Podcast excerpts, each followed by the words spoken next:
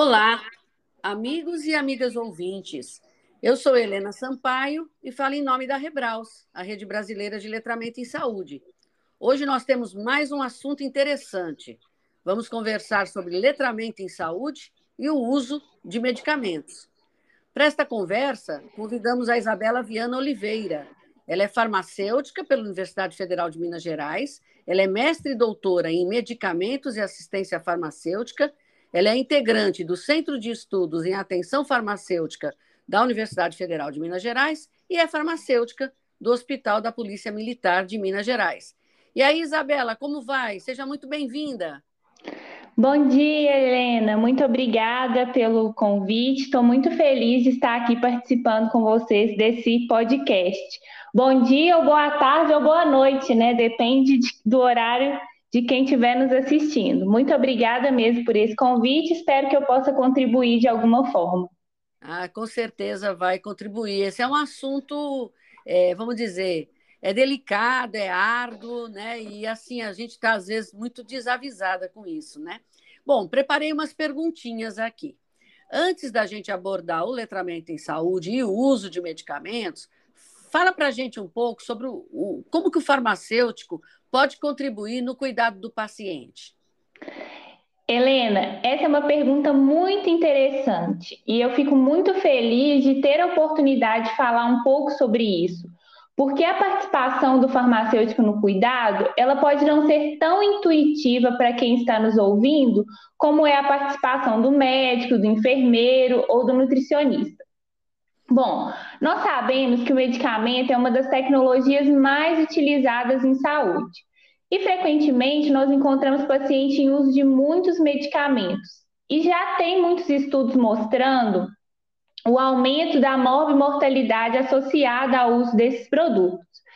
Então, o papel do farmacêutico no cuidado é avaliar o uso cotidiano de medicamentos, buscando garantir que os pacientes utilizem medicamentos que são realmente necessários aos seus problemas de saúde, os mais efetivos e seguros possíveis e que esses pacientes tenham condições adequadas para aderir ao tratamento.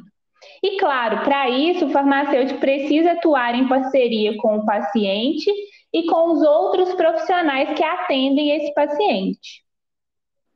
É, é realmente.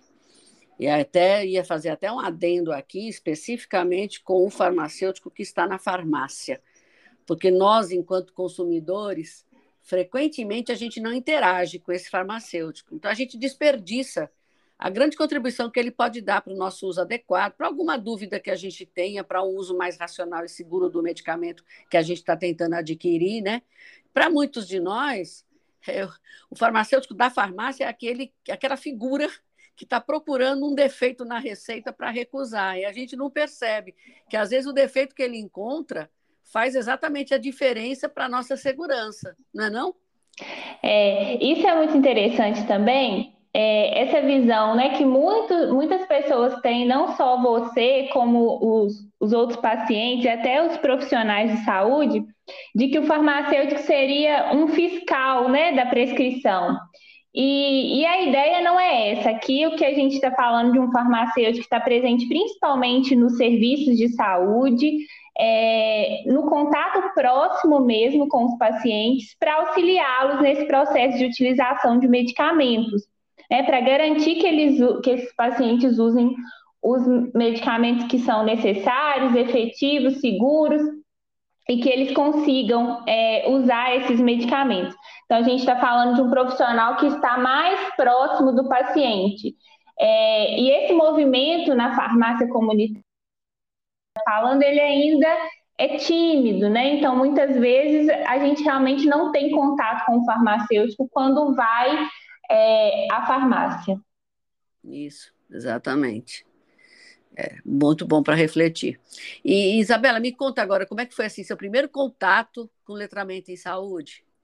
Então, a primeira vez que eu ouvi sobre esse conceito foi numa disciplina ainda na graduação, lá em 2012. E, e, eu me lembro que a professora utilizou um termo que já nem tem sido mais utilizado, que é o alfabetismo funcional em saúde. Então, essa foi a primeira vez que eu soube que o letramento em saúde existia. E aí, já no mestrado, eu fui pesquisar sobre como o farmacêutico toma decisão durante esse serviço que a gente está comentando aqui, que a gente chama de serviço de gerenciamento da terapia medicamentosa. Então, o letramento ele não era o foco da minha pesquisa. Porém, como eu estava investigando uma prática clínica que nasceu dentro do cuidado centrado na pessoa, a necessidade de aprimorar o letramento em saúde dos pacientes para se alcançar o uso adequado de medicamentos apareceu como um dos resultados da minha pesquisa. E aí, no doutorado, como eu aprofundei no processo de compartilhamento da decisão entre paciente e profissional, obviamente o letramento em saúde continuou tendo um papel muito importante na minha pesquisa. Ah, tá. Eu vou até aproveitar o gancho do que você falou para dar um alerta para os nossos ouvintes. Você falou que não se está mais usando o termo alfabetismo ou alfabetização funcional em saúde. E realmente nós estamos tentando usar mesmo a palavra letramento, que é mais abrangente do que alfabetização, e muitas vezes, desavisadamente, principalmente em ambientes de ensino, o pessoal às vezes bota no Google Tradutor um texto em inglês, e aí, na hora, o Google Tradutor vai automaticamente para a alfabetização ou alfabetismo e não para letramento. E a gente tem que ter um alerta na hora para a pessoa não adotar o termo alfabetização, porque realmente ele é mais mecânico e o letramento é mais abrangente, ele fala realmente na parte da compreensão. E uhum. o funcional, realmente, nós não estamos mais no funcional só. Nós temos hoje as dimensões que a gente já discutiu aqui nos nossos episódios: a dimensão crítica, né? a dimensão interativa, que tem tudo a ver com o que você está falando aí é, da questão do, do, cuidado centrado na pessoa e a participação do farmacêutico nesse aprimoramento aí da utilização dos medicamentos. Então, é realmente letramento em saúde. Aproveitei teu gancho aí para dar um alerta para os nossos ouvintes. Com certeza. E, Isabela, fala assim mais sobre esses resultados que você obteve. Como é que o farmacêutico, em seu processo de tomada de decisão, acessava o letramento em saúde dos pacientes? Então, é, eu encontrei que ao explorar e compreender a experiência de cada paciente com o uso de medicamentos, é possível a gente conhecer um pouco desse status do indivíduo. Então, identificar se ele consegue compreender as informações sobre saúde e aplicá-las em seu dia a dia. E aqui eu ressalto que não necessariamente precisamos aplicar os instrumentos para identificar se o letramento em saúde do paciente é inadequado, adequado ou intermediário. Como vocês já discutiram né, aqui no podcast, como muitos autores ressaltam, tudo depende do objetivo dessa avaliação.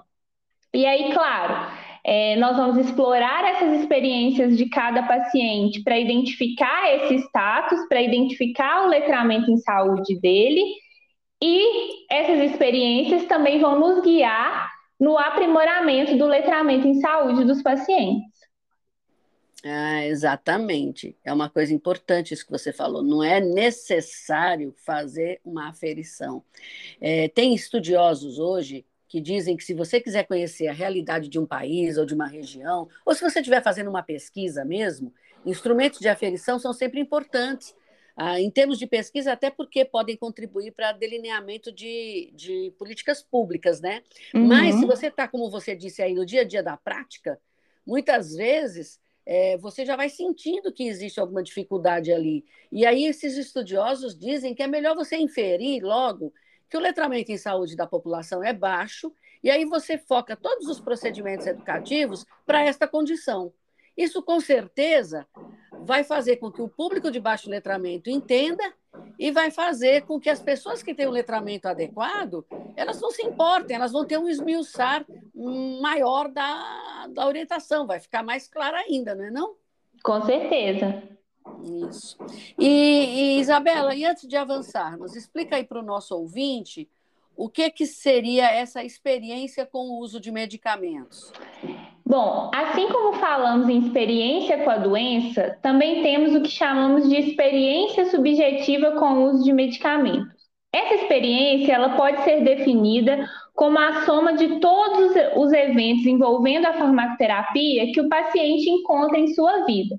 Muitas vezes o paciente vive uma experiência de ambivalência, então ele, em alguns momentos, ele encontra motivos para usar o medicamento em outro, e encontra motivos também para não utilizar. Então, ele vive essa experiência de ambivalência, de vulnerabilidade com os medicamentos. E os sentimentos, os pensamentos, desejos e preocupações que os pacientes associam aos medicamentos podem ser diretos ou indiretos, ou seja, pode derivar da própria utilização daquele medicamento ou do testemunho de algo que, que ocorreu com conhecidos ao usarem esses produtos. Hum, entendi. E como na prática é possível acessar o letramento em saúde dos pacientes a partir dessa experiência? Como auxiliar o paciente a partir dessas informações, Isabela? Então, Helena, diante da compreensão da experiência subjetiva do paciente, o profissional tende a categorizá-las, determinando se essas experiências incluem percepções reais ou se carregam conceitos equivocados. E aqui é importante ressaltar que essa categorização nada tem a ver com o julgamento da pessoa atendida. Ao contrário, o profissional entende que precisa considerar a experiência do paciente, como ela se apresenta, para conseguir contextualizar a realização, a resolução do problema à situação vivenciada por ele é uma espécie de filtro que indica qual caminho o profissional deverá percorrer com o paciente. E ao compreender a experiência do paciente, o farmacêutico percebe que precisa tomar uma decisão diferente daquela planejada anteriormente, o que significa uma mudança de conduta a partir da experiência. Ou o profissional decide que a experiência daquele paciente precisa ser lapidada para que ele compreenda melhor o seu tratamento e supere os desafios para sua utilização. Eu vou te dar um exemplo. Um paciente ia ter introdução de insulina em sua farmacoterapia. Isso começou a ser considerado. Ele estava com a diabetes descontrolada e precisaria usar insulina. E ele disse que não ia usar esse medicamento. E aí ele falou assim para a gente: quem usa insulina morre. Meu irmão morreu porque começou a usar insulina. E o que, que a gente pode fazer então quando o paciente diz isso para a gente? Nós temos que auxiliá-lo ele no entendimento desse processo. E aí a gente vai conversar com esse paciente. Mas o seu irmão tinha o quê? Aí ele fala, ah, ele tinha diabetes. E a doença dele estava controlada? Aí o paciente respondeu, não, ele comia doce. E aí a gente continua. Então, será que ele morreu porque ele usava insulina ou porque não controlava a diabetes adequadamente? Então, assim, com bastante abertura para o diálogo, o conhecimento vai sendo construído. Se a pessoa demonstra que tem uma limitação, tem um medo, um receio, um entendimento equivocado sobre o tratamento, não podemos ignorar e simplesmente escolher o que consideramos melhor para ela sem a sua participação.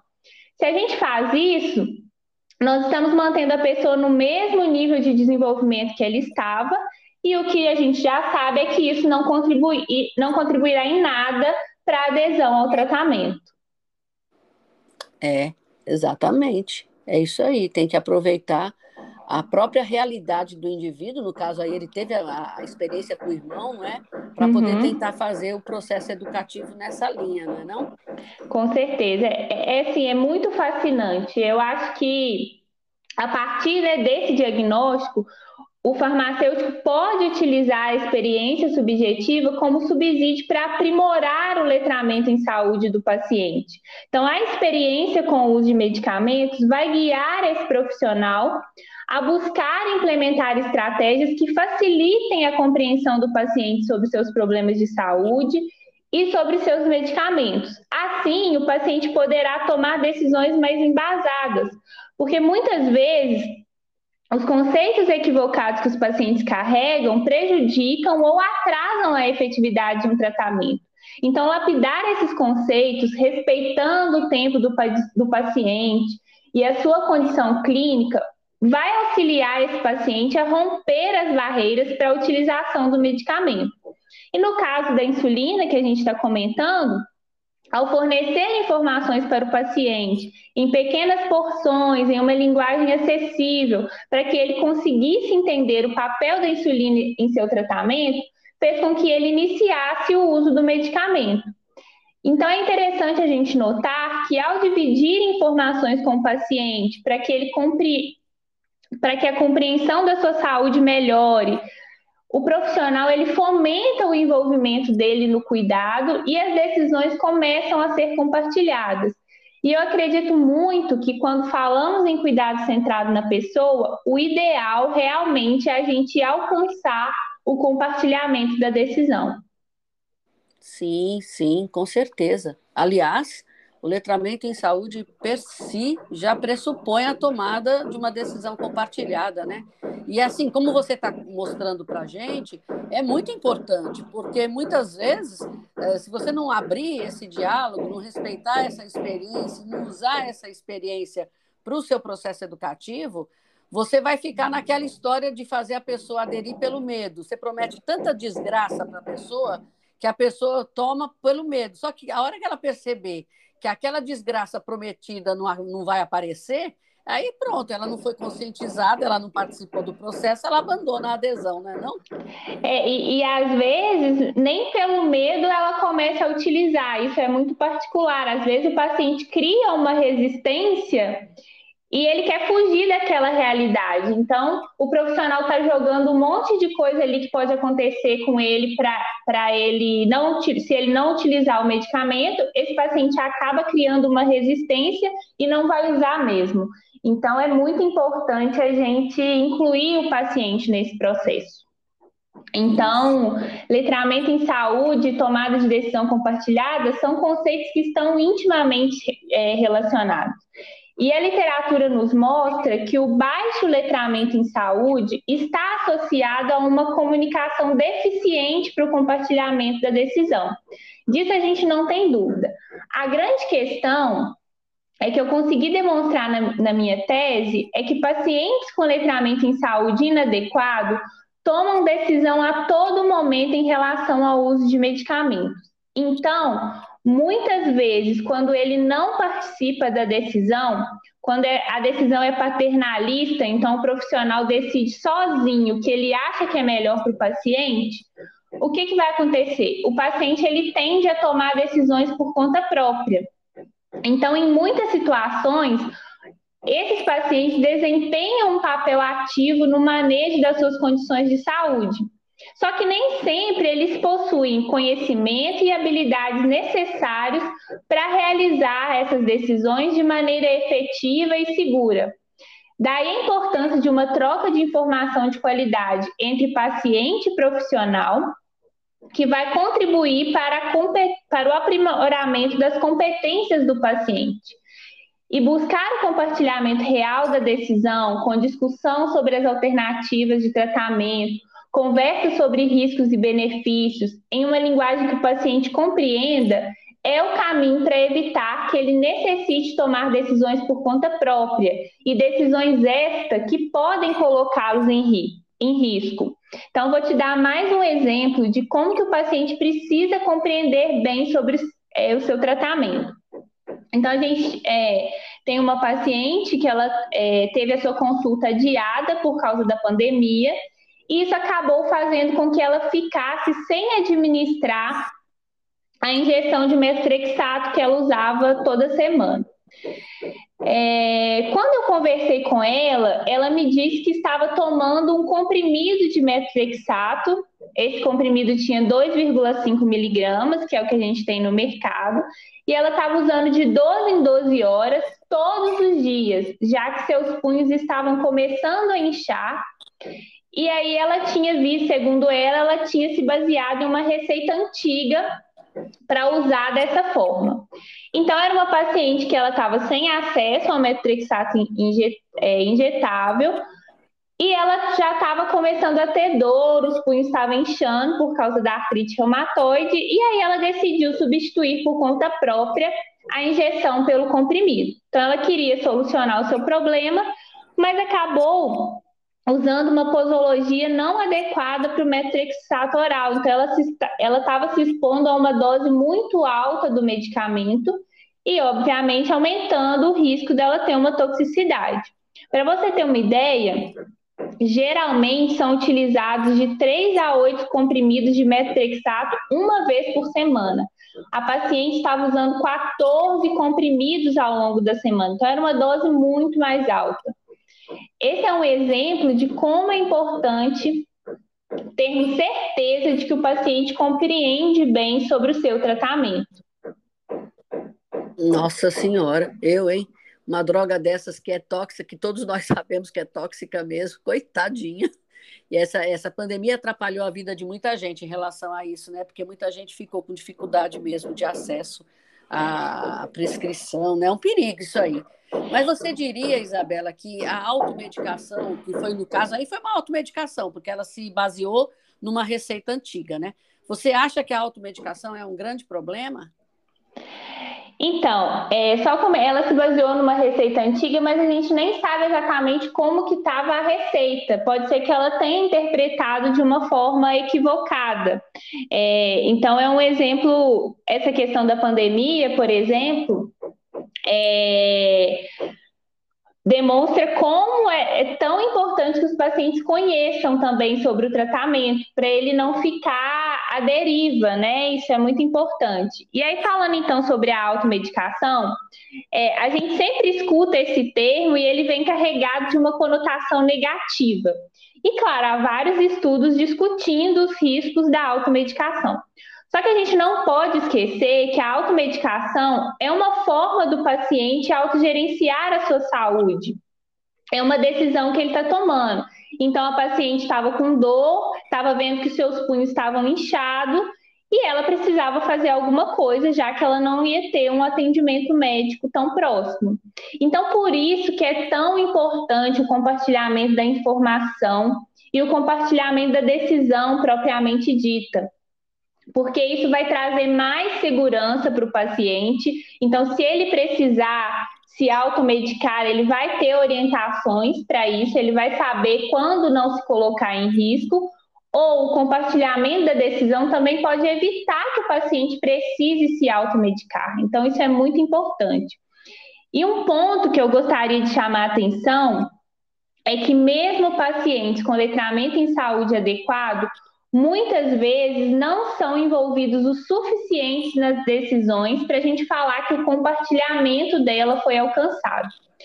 Então, o paciente que já possui um letramento em saúde adequado ainda precisa ser mais envolvido nas decisões terapêuticas. Como já é extensamente discutido na literatura, os pacientes que alcançam esse compartilhamento da decisão demonstram maior adesão e maior satisfação com o tratamento em comparação aos outros pacientes. E eles, esses pacientes que vivenciam o compartilhamento, eles tendem a não tomar decisões sozinhos, decisões por conta própria. Então, eles sempre procuram discutir antes com o profissional. É, é muito importante mesmo. Né? E você trouxe até uma outra visão da automedicação. Quer dizer, a automedicação ela pode ser uma, um, uma proatividade do paciente se ele aprendeu ao longo do processo, ou se nós viabilizamos ao longo do processo que ele pudesse se empoderar mesmo da, da orientação, da terapia, né? não? Exatamente. Então, é claro que ela vai trazer riscos se, se ele não tiver esse conhecimento mas nem sempre ela vai ser ruim. Às vezes ele está com uma dor, ele toma um medicamento que ele sabe que ele pode utilizar e aquela dor vai melhorar. Uhum, exatamente. Muito bom. E Isabela, tem mais alguma coisa sobre letramento em saúde e uso de medicamentos que você achava importante dividir agora com a gente e com os nossos ouvintes? Então, Helena, eu gostaria de reforçar a importância de pensarmos em estratégias que facilitem o acesso do paciente à informação. Com materiais que sejam letrados, como vocês têm discutido aqui no podcast, e, claro, com os profissionais dividindo com os pacientes informações compreensíveis e de qualidade. Então, de acordo com os resultados da minha tese, quatro componentes permeiam o ato de acessar a informação pelos pacientes: a dificuldade de compreensão, a repreensão pela busca da informação, o medo do conhecimento e o poder conquistado após adquirir esse conhecimento. Então, os pacientes eles enfrentam várias dificuldades ao tentar realizar uma busca ativa por informação. Às vezes, os medicamentos que eles recebem, por exemplo, no Sistema Único de Saúde, não vêm com a bula. E muitos não sabem onde encontrar informação sobre o medicamento na internet. E aí, além dessas dificuldades, quando eles conseguem ter acesso à bula ou algum outro material, eles não conseguem compreender as informações que estão contidas ali. E para complicar a situação ainda mais, o paciente muitas vezes é repreendido pelo próprio profissional quando ele vai em busca da informação. Então, um dos pacientes que eu entrevistei, ele vivia o conflito entre gostar de ler a bula para conhecer sobre os medicamentos que ele utiliza e o alerta feito por seu próprio médico de que o contato com esse conteúdo poderia atrapalhar sua adesão ao tratamento. Então, muitos pacientes demonstram ter esse medo de buscar informação e aí se deparar com mais problemas, com reações adversas. Por isso é tão importante que profissional e paciente compartilhem informações para evitar que o paciente deixe de ter acesso ao conhecimento por medo. E nós sabemos que conhecimento é poder. Compreender e saber entregar a informação aumenta a segurança em relação ao uso de medicamentos. Tem uma história muito interessante de uma paciente que começou a ler todas as bulas após vivenciar uma dispensação errada em uma farmácia. Ela recebeu um anticoagulante no lugar de um relaxante muscular. Então, a prescrição dela era de Miozan e ela recebeu Marevan que é a varfarina, um anticoagulante. Como ela não buscou informações sobre o medicamento que ela tinha recebido, ela começou a usar a varfarina. E aí seu irmão, que era farmacêutico, que identificou a confusão. Imagina se ela continuasse usando esse anticoagulante, sei lá, por cinco dias, como deveria ser a prescrição do, do Miozan, o risco que isso não trouxe para ela. Então, a partir daí, ela me disse que começou a ler a bula de todos os medicamentos que ela precisava utilizar. E seu relato confirma que o paciente ele deve ser visto como uma das principais barreiras na prevenção do uso inadequado de medicamentos. É, nossa. E o pior de tudo, né, Isabel, é porque o nome é parecido mesmo, né? Pois é. oh, meu Deus do céu, que horror. Eu mesma vou ficar alerta para essas coisas agora, viu? Porque tem os medicamentos com os nomes muito iguais. E a gente, às vezes, até é consultada, a gente até pede que consulte o farmacêutico, mas a gente, às vezes, é consultada na minha área mesmo, a pessoa fala, olha, me disseram que é bom usar isso aqui. Aí eu falo, mas esse negócio aí não é nada, não tem nada a ver com você, melhor falar com o farmacêutico, para ver se é isso mesmo, porque às vezes vem errado mesmo, né? É, tem que tomar cuidado, tem que ficar atento é, tem que saber exatamente aquilo que a gente está usando, né? Não dá para ah, prescrever, eu vou usar e pronto, sem mais informações. É, exatamente, exatamente. É, muito importante suas colocações de hoje, Isabela. Eu quero agradecer você ter estado com a gente, viu? Você teve uma contribuição muito grande aqui. Vai ser uma boa reflexão esses minutos de gravação aqui com os nossos ouvintes. Eles vão gostar e com certeza vão, vão acabar repetindo, porque tem coisa que você disse que fala para o nosso dia a dia mesmo, enquanto não profissional de saúde, mas enquanto consumidor de medicamentos, viu? Muitíssimo obrigada.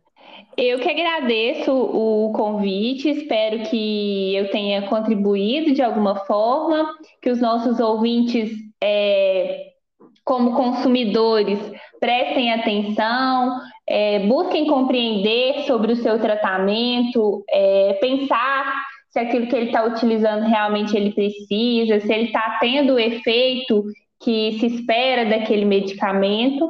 É, e que os profissionais também que estão nos, nos ouvindo é, atentem-se para essa experiência do paciente com o uso de medicamentos e procure sempre envolver esses pacientes, prestar atenção ali no nível que ele está, é, para que a, o compartilhamento da decisão ele realmente aconteça e o paciente consiga de fato utilizar os medicamentos que ele precisa. Exatamente, exatamente. Pois mais uma vez, muito obrigada, Isabela. E para vocês, sim, ia falar mais alguma coisa, Isabela? Não, só ia agradecer, foi um prazer estar com você. Muitíssimo obrigada. Nós é que agradecemos a sua disponibilidade conosco e a gente agradece também a vocês, queridos e queridas ouvintes, por estarem conosco. Vão refletindo sobre estes temas que nós estamos aqui com esses nossos convidados que também estão explorando nessa nossa temporada de prática, né? E lembramos mais uma vez da funcionalidade presente no Spotify. Vocês podem comentar e podem enviar dúvidas para os nossos convidados, que nós vamos ser a ponte entre as dúvidas de vocês para fazer essas dúvidas chegarem até ele e traremos as respostas deles nos, nos episódios subsequentes, tá bom? Então, até o nosso próximo episódio, pessoal. Aguardamos vocês.